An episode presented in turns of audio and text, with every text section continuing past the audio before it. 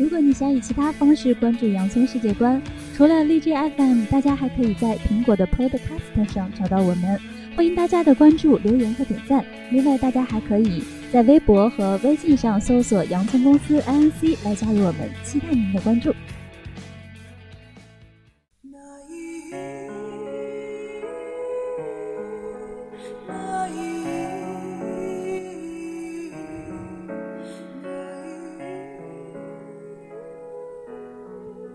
家好，欢迎收听最新一期的《洋葱世界观》，我是大圣。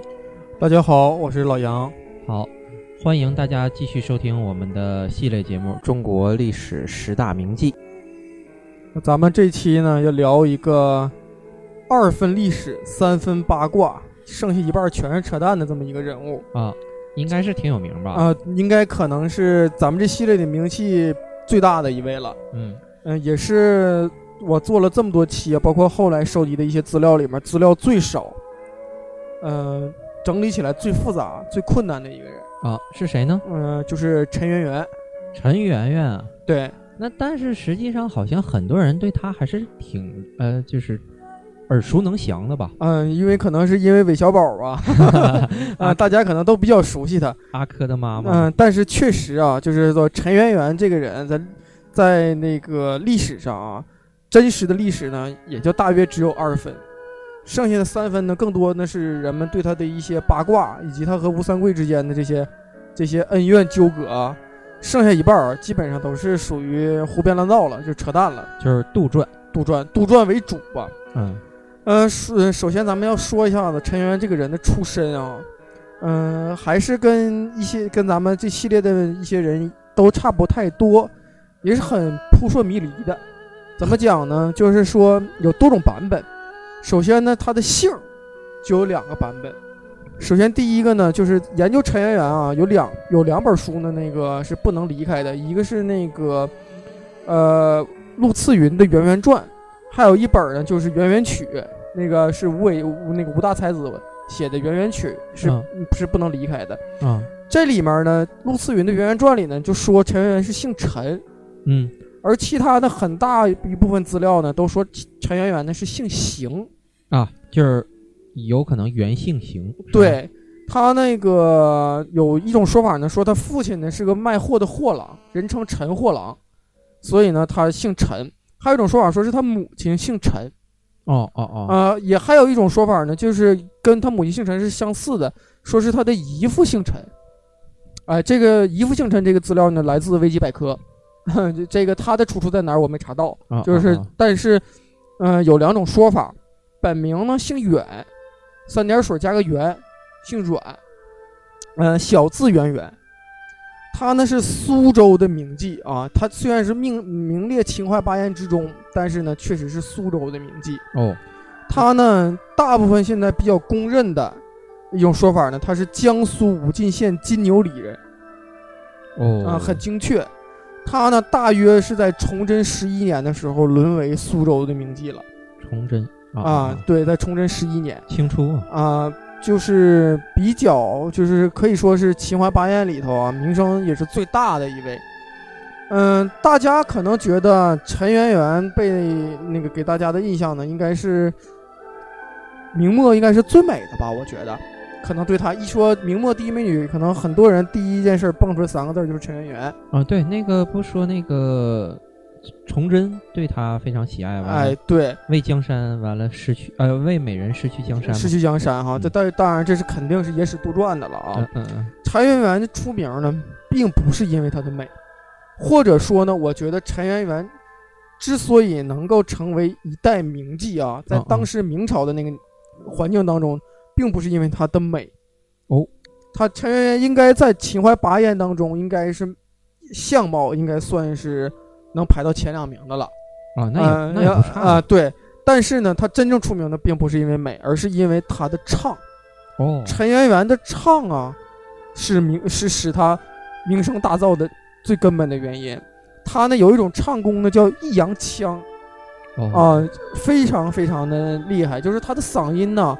音质啊，那个嗓音的那个天生条件特别好，唱的特别好啊，就犹如天籁呗。呃，对，唱的好呢，所以呢也能歌善舞。反倒其他部分呢，比如说才情啊方面啊，就是一些文学上的东西，反而他是差一点的。他只是唱非常厉害。嗯嗯嗯，他在苏嗯苏州呢沦为名妓之后，名为那个唱门之后呢，没有多久呢，就因为唱功呢后出名了。他经常呢就会出入一些演出啊，包括一些饭局啊之类的这些这些事儿，就离不开他了。走穴对，而且很快他的名声呢就传到了北京。啊，呃，要说陈圆圆啊，那个为什么说她的美呢，并不是最美的呢？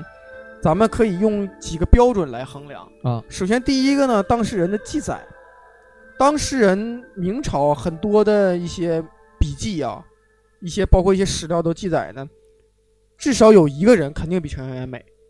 这个呢，就是咱们之前曾经说过的一个，就是在秦淮八艳之外，有一个人叫王月生，大约提过一嘴。啊她呢是大家公认的第一美人，哦，这是一个原因。第二个原因呢，可以跟各位那个就是各位的那个秦淮八艳，包括其他一些名妓啊，嗯，赎身的价格，哎，也应该是可以成为一个衡量这个人总体价值的一个标准。啊，对，就是哎就相当于现在球员的身价一样。对，柴圆圆也不是最多的。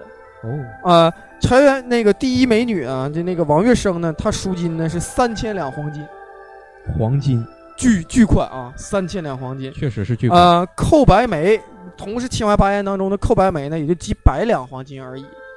而陈圆圆呢，有两种说法，刚才赎身价格就有两种说法。第一种呢，说她呢不过千两两千多两白银而已；哦，还有一种说法呢，说是千两黄金。但是不管怎么样，它都不是最高的。对。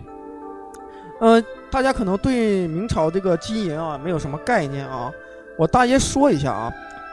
陈圆圆，嗯，一般的出场费就是比如说有富商请吃饭，他作陪，嗯嗯一，般的出场费呢是五两银子。哎，那实际也不高。呃，每唱一首曲儿，如果在西中呢再唱一个曲儿，五两。哎，大约是这个价格。这个价格合到现在是什么样的呢？我查到了一个明代的米价的那个历年表，嗯嗯，其中呢，崇祯年间的米价呢，大约二两银子能买一石大米，一石一石大米呢，约相当于一百二十斤，也就是说呢，呃，有那个并不是很夸张，它的出场费。有还有一有一个经济学家呢，曾经算过，说明末到崇祯年间，因为银子在涨价，因为这个咱们是通过一些史书推出来，在之前说二两银子一担大米这个价格的，也有一些那个经济学家呢反推啊，一些商品的购买力也好啊，进行反推，说呢，大约那时候一两银子呢合现在六百块钱嗯嗯嗯人民币左右吧。嗯，那这么来看呢，它出场费也就无非也就是几千元啊啊、没有咱们想象中像现在明星走穴一下，动不动的就是呃四位数，哎、绝对没有那么夸张。应该说现在的明星比比那个时候的那个名气啊出场费要高的太多了。对对啊、这个是一点啊，也就是侧面来说明说陈圆圆并没有大家想象中的那么夸张。嗯，哎、还是可以说是稍微一些一些达官显贵吧，或者是中等家庭呢，也可以说一睹芳容的这么一个一个级别的人物。哎呦只不过他想不想见你，就有就不是你能是拿钱好使的了。啊，对对，嗯、他呢，因为很快就出了名呢，就发生了咱们上一期在在在在讲在讲顾梅的时候呢发生的事儿。呃，那个周奎和田红玉这两个人呢，到江南去抢美女。这个事件呢，大约发生在呢崇祯十三年左右。呃，他们去抢美女，结果呢，就陈圆圆就被抢了。有两种说法，一种是周奎抢走，一种是田红玉抢走的。学术界呢普普遍比较认为呢是被田红玉抢走了。哦，田红玉派谁去的呢？派他的女婿叫汪启先，这人是个锦衣卫。他到苏州呢，强抢陈圆圆，就是强行给陈圆圆赎身。咱们刚才不说陈圆圆赎身的那个价格吗？就是他付的。所以呢，如果他有强行那个去那个赎身陈圆圆要抢走他的那个价格的话呢，可能就有一点儿他欺老板那个意思。可能价格呢，陈圆圆应该能比他这个身价能再高一点，但是呢，嗯嗯，但是呢，他还是把他抢走了。对，但抢走呢，这过程中呢，还出了一点波折。苏州当地呢有一个人姓宋，这个人呢，他家呢也是个世家大族，嗯他呢就知道陈圆圆被抢了之后呢，就找了一大帮人啊，就就把陈圆圆给抢了回来，完了还把那个这个汪那个这个汪启贤给揍了一顿。哈哈啊，结果呢，这揍完个那个回去之后呢，他这个事儿呢就被他父亲知道了。后来呢，那个汪启贤呢就把锦衣卫的这个身份亮出来了。结果呢，那个这个宋某啊，被他的父亲一顿教训啊，完了呢，强行呢又被他父亲那个压迫，就把那个陈圆圆又送回给这个王启贤了，又还回去了。结果那个王启贤呢，当时其实有意呢想把陈圆圆纳为自己的。哦的妾。只不可惜呢，他这个人得罪了田红玉，嗯、他呢不得已不把这个陈圆圆献给田红玉。当时有一种说法呢，说是田红玉呢抢这些美女呢，这个名女呢是为了献给皇上。咱们上期也讲过，这个事儿是绝对不可能，不可能的。嗯嗯首先第一点啊，就是即使抢美女想献给皇上可能，但是抢名妓陈圆圆去献给皇上，断不可能。对，嗯、因为呢，失了礼法，因为这个是绝对不符合当时的一些礼法和制度的，除非这个人想死，对他想灭九族，他才这么干的，这是绝对不可能的。呃，那另一种说法呢，说是他为了自己享受呢，其实也不对。咱们说一个细节啊，等陈圆圆被他送到了北京的时候，第二年这田红玉就死了，而且呢，当年呢也没隔多长时间就把陈圆圆就献就送给了吴三桂了。所以你说，如果他是为了自己享受呢，可能也不是出于完全的目的。他最终的目的应该呢，还是为了拉拢人，嗯嗯，呃，才去把陈圆圆抢过来了。那既然呢，说到这儿呢，就难免的就把陈圆圆一生啊不得不提的这一个人吴三桂引出来。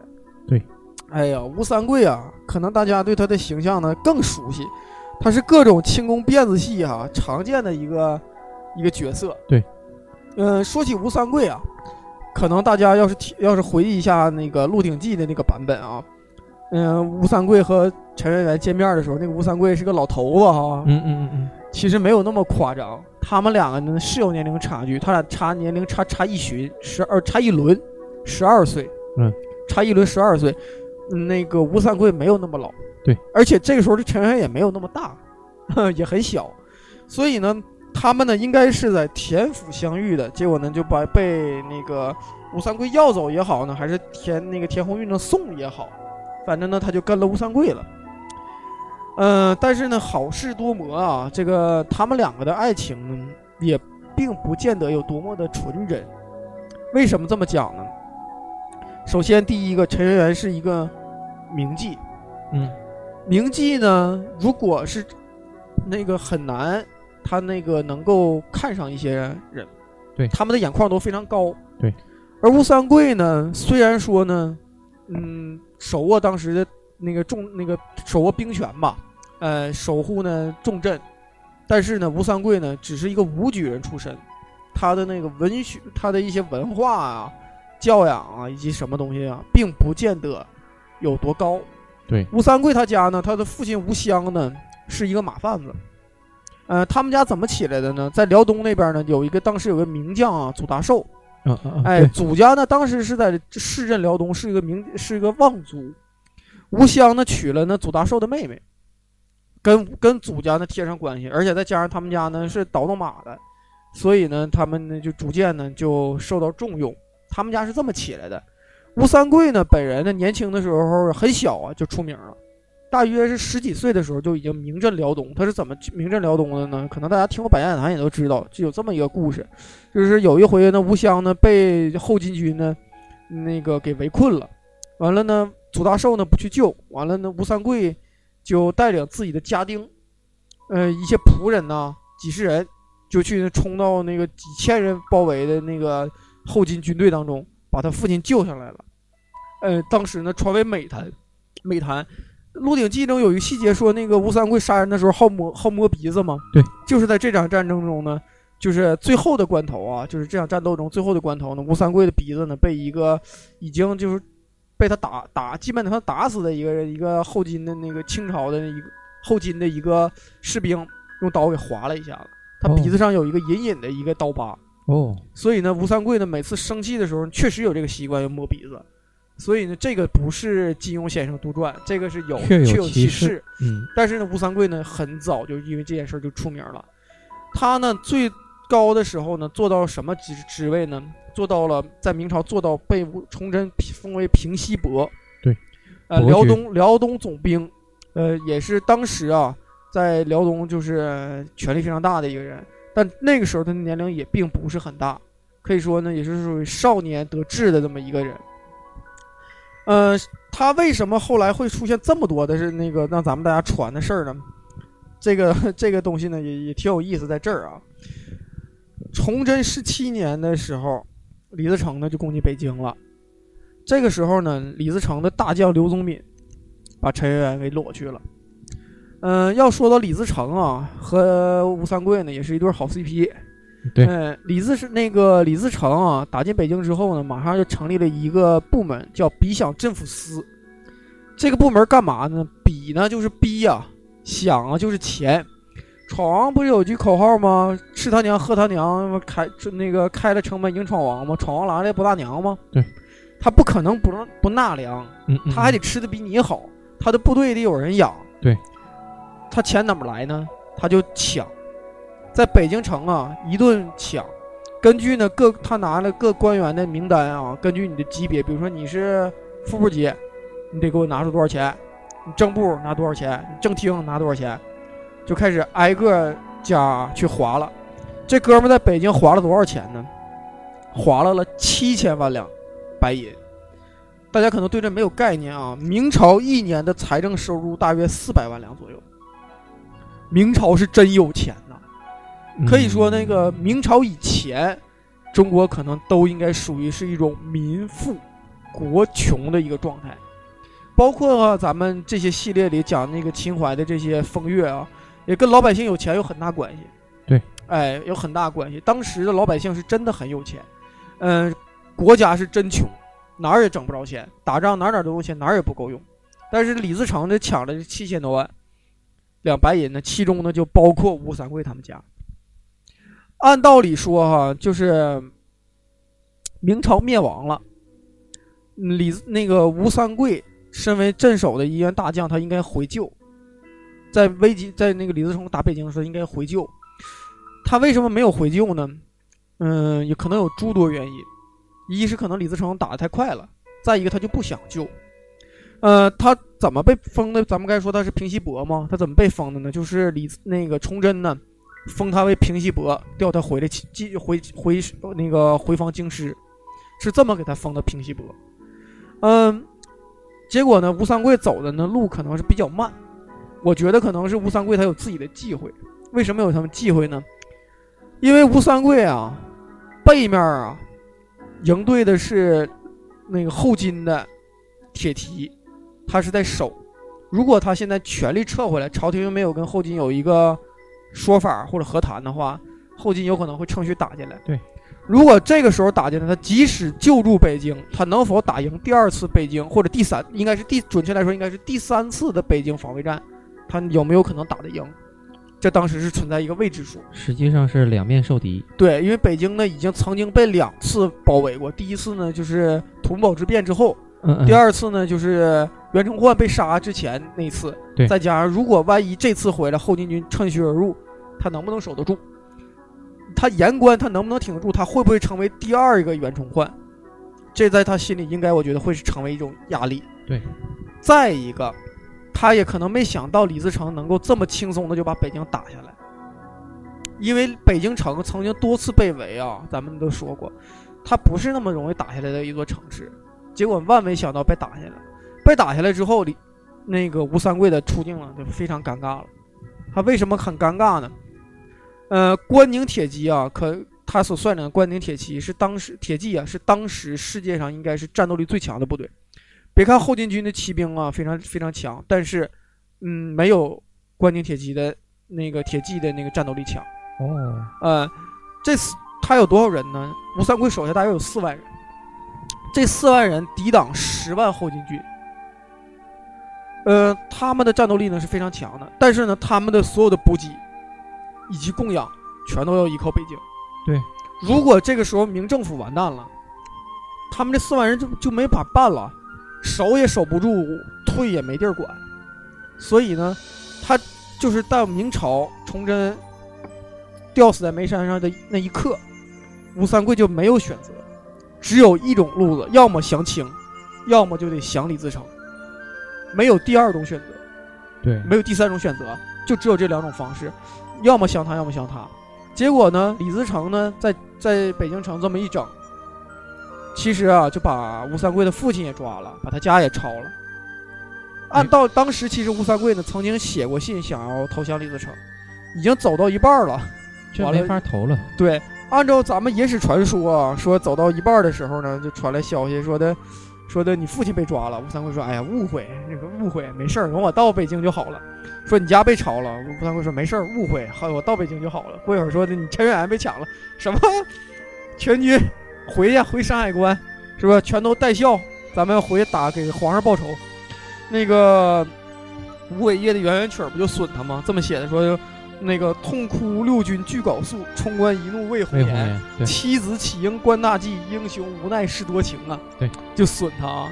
其实后来圆圆曲儿啊流传很广，吴三桂那时候已经成为那个清朝的平西王了，曾经动用过行政手段，迫使那个吴伟业说的，把这个就是类似我要把你圆圆曲儿版权嗯卖给我，嗯嗯，这事儿就在我这儿就结了。结果吴大才子没同意，就没卖给他。结果圆圆曲儿越传越广。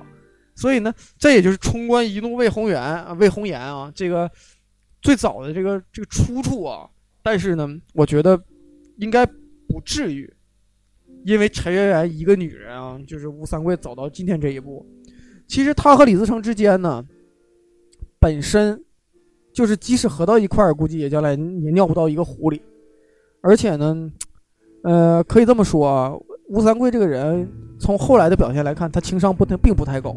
哦，嗯，情商并不太高，所以呢，他当时也可能是没有办法。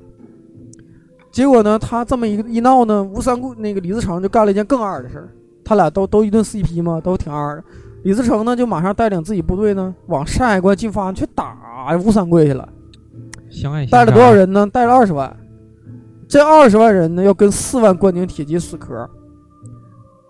结果打到什么程度呢？打了一天，不分胜负，一比五的占比啊，你就可以想象关宁铁骑的那个铁骑的战斗力有多强。对，完李自成那边也挺弱啊。对，结果这个时候呢，后金军呢就待在吴吴三桂身后呢，吴三桂没有办法，如果这时候不降，只有死，所以呢，他就降清了，夹这儿了啊，夹在这儿了，他已经没有没有什么办法。嗯，来来来，有任何权衡的机会了？没有，没有办法了。对对对。所以我觉得吴三桂降清呢，情有可原。而且当时你要知道啊，咱不说他的那个舅舅是祖大寿吗？祖大寿这个时候已经降清了啊，已经在那边了。你所以说，你从诸多方面来考虑，而且他家世居辽东，可以从诸多方面考虑吧。吴三桂是肯定会降清，没有什么选择。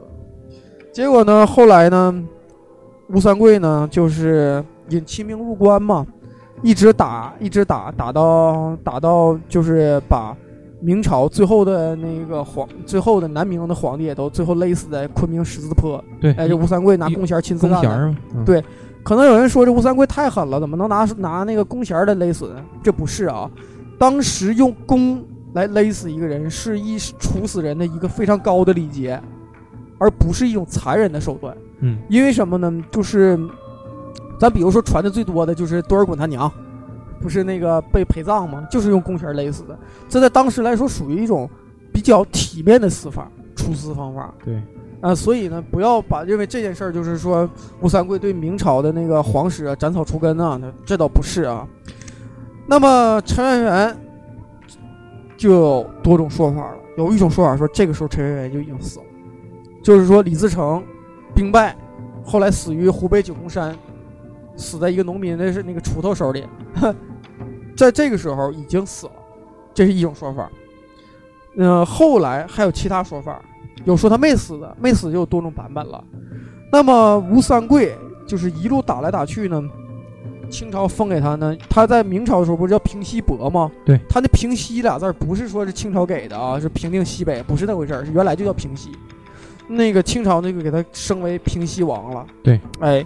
这个他在云南啊，基本上就是土皇，哎，土皇上。那么陈圆圆跟他有，有自治权，哎，对，有自治权，有自治的用人权。哎，那陈圆圆又怎么样了呢？有几种版本啊？第一种版本，刘建的听闻录，当时记载说呢，陈圆圆成为了吴三桂的平西王王妃，哎，过得还不错，后来老死了。还有一种说法呢，说是被吴三桂救回来之后呢，没多久，陈圆圆呢就到云南出家了。哦，啊，还有一种说法呢，说是过了一段时间，结果呢，那个吴三桂呢，可能也是跟那个成为当时武将圈里的绿巨人啊，就是大家都觉得他挺挺搞笑的，那个就和陈圆圆呢，他俩就分居了。后来陈圆圆呢，就也也那个出家了，这是出家说。第一种说法嗯有这几种分说法啊。第二种说法呢，说是陈圆圆自杀。自杀有两种，一是李自成的时候就自杀了。哦。第二种说法呢，是在康熙二十年的时候自杀了，兵败自杀，在昆南在昆明自杀了。吴三桂后来不是起兵反清了吗？嗯嗯，嗯，哎，那后来失败啊，完了说陈圆圆在康熙二十年自杀了，这是第二种说法。第三种说法呢，是最近研究出来的一些学术成果啊，我对这个成果抱有保留意见。啊啊啊，呃嗯，这个这个说法呢是说在现在的贵州省的岑巩县有陈圆圆的墓，陈圆圆以及及他他和吴三桂的后代逃到了今天贵州省的岑巩县，哦，而且现在岑巩县把陈圆圆墓当一个旅游景点啊，现在。那个网上甚至还有期刊论文说研究怎么能让这个陈圆圆墓发挥旅游效应，带动经济收入，甚至还有这样的文章。这个是怎么来的呢？是现在的那个历史学家李治廷和滕绍珍两个人研究的，研究的大考证了大量的那个史料，得出来结论，他俩写了一本《陈圆圆后传》。啊，在这里呢，他俩他俩那个得出来这个结论，陈巩县呢。有一个族谱和他的祠堂，他这个厅堂上和族谱上写着“延陵”两个字儿。这延陵是什么意思呢？吴三桂曾经当过明朝的延陵将军，啊、所以说呢，这是证明他们是吴三桂的后代第一个原因。第二个原因呢是他们的族谱明确记载说他们是哪一支儿呢？是吴应麟的后代。这嗯这这是谁？呃，吴应麟呢，根据明史记载呢是吴三桂的侄儿。哦，但是他们他们当地人说呢，吴应麟是吴三桂和陈圆圆的儿子。啊，但我觉得这两点并不矛盾。第一，为什么不矛盾呢？说有可能他不承认这是我们的儿子，对，所以呢说这是我的侄儿因因为陈圆圆也不是那个正，正的，而且呢他们的那个辈儿呢，也那个也也对，都是吴应嘛，他儿子不吴应熊嘛，是不是被吴小宝咔嚓了的那个，是不是？对，那个他们曾巩县呢，一共二百三十户，大约一千三百余口啊，都认吴三桂是老太公，和陈圆圆是老太婆。哦，啊，是这么一个情况。嗯，但是我为什么对此保留意见呢？首先第一点啊，就是清朝有清一代对吴三桂的亲属，就不用说直系亲属了，就连旁系亲属的清洗都是非常严酷的。对，举几个例子啊，有一个将军，他娶了吴三桂的旁外孙女，结果呢，女的被杀，男的被流放，而且还不是说娶啊，是纳为妾啊，都这么严重。而且呢，就是从啊明清朝的皇对明朝的皇室的处理，你就可以知道对他有威胁的人，他们的处理有多么的严严苛。对，比如说明朝啊，咱们都经常听着那个看抗议王朝都知道有一个朱三太子吧，嗯嗯，这朱三太子怎么来呢？说崇祯死之前呢，有三个太子，有三个有三个儿子，老大、老二、老三。老大呢，跑到那个他他的那个他的那个爷爷那儿去了，姥爷那儿去了，周奎。完了被周奎呢送给清朝了，当时就杀了。完了呢，老二呢，老二呢后来呢在南方被发现了，被发现了呢，清朝呢就说你是诈称前朝皇室，说他是假的，也把他给杀了。这老三呢就找不着了。朱三太子呢就不知道哪去了，所以呢，一直到了康熙的时候，还有人假称朱三太子的名义造反。对，啊、但是呢，据说啊后来这个朱三太子啊，都过了很多年了，还是被发现了。怎么被发现呢？就是他都已经娶妻生子，生了儿子了，呃，家里的呢在在江南，他隐姓埋名，已经过得挺好的了。结果呢，被人发现了，发现之后呢，就是全家九族全灭，一个不留，斩草除根。就从这一点也可以看出，如果对吴三桂这种啊也称帝了、也造过反的人，那的惩罚处惩惩处力度肯定是老大了。你这是第一维稳分子，所以呢，我觉得说隐姓埋名逃过去可能性很小。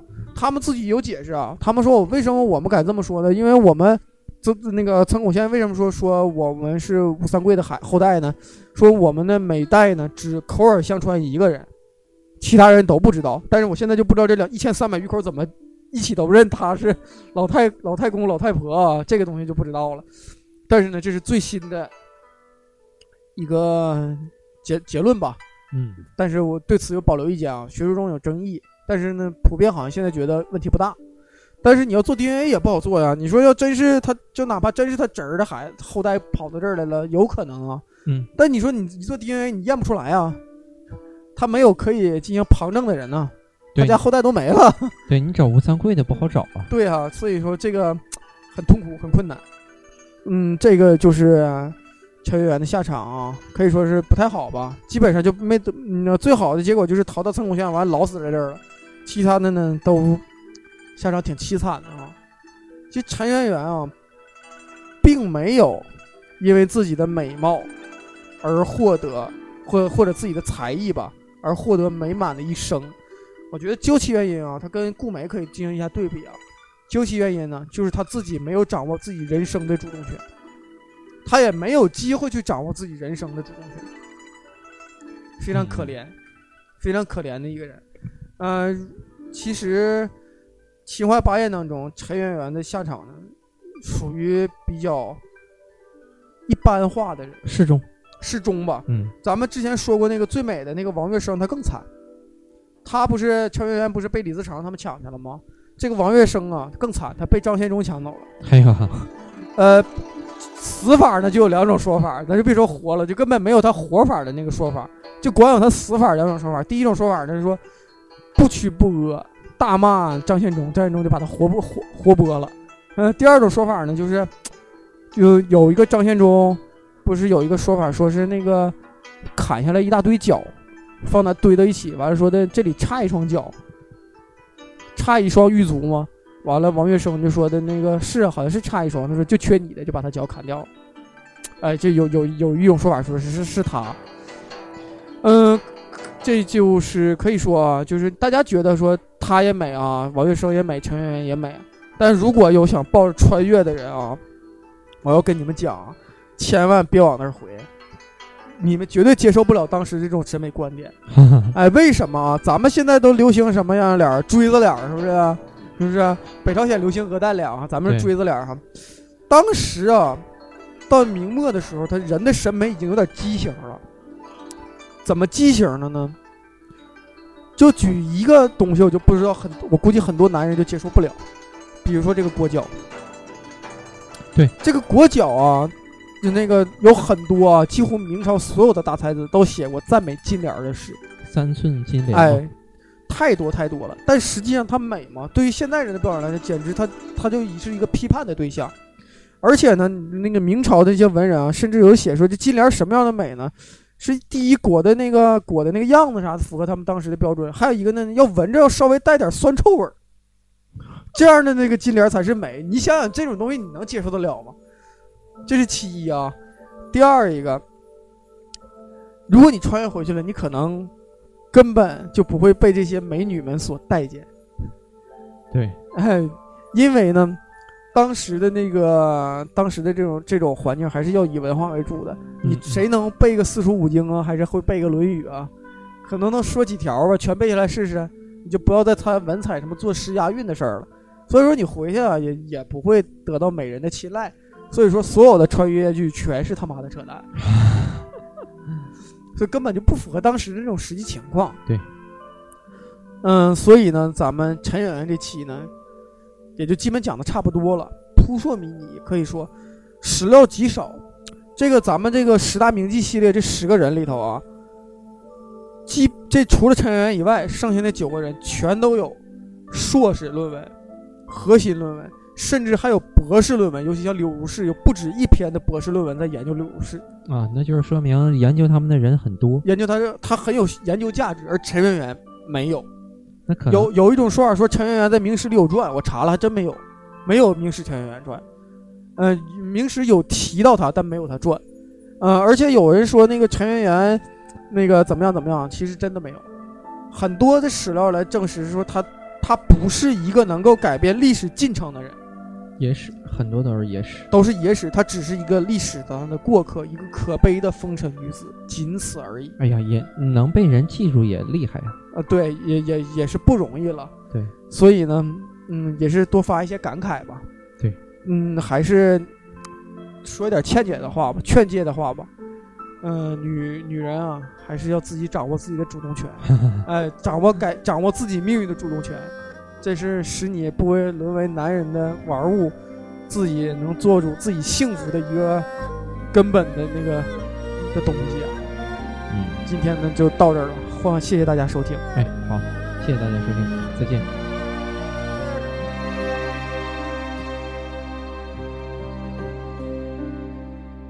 西风夜渡寒山家国依稀残梦里。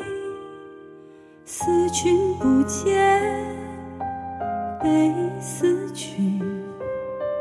别离难忍忍别离。狼烟烽火何时休？